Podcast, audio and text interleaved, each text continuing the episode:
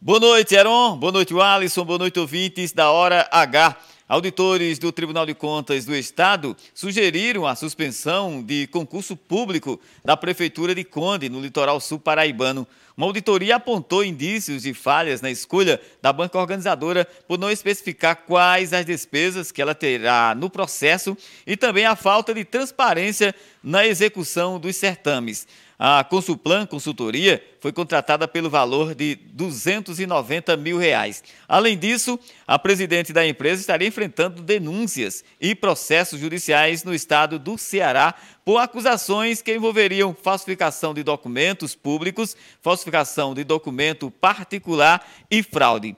A prefeita Carla Pimentel foi citada e terá prazo de 15 dias para apresentar defesa ou justificativa. O procurador do município, Marcos Ramalho, afirmou que a gestora está tranquila e deverá responder no tempo hábil todos os questionamentos do tribunal.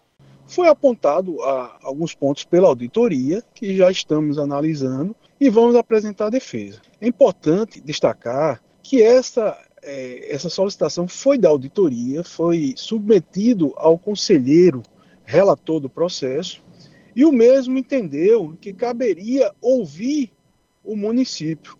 Então, não houve nenhuma determinação de suspensão do concurso, o concurso está mantido. Né? Estamos trabalhando para que ocorra é, de forma plena e, e normal esse certame.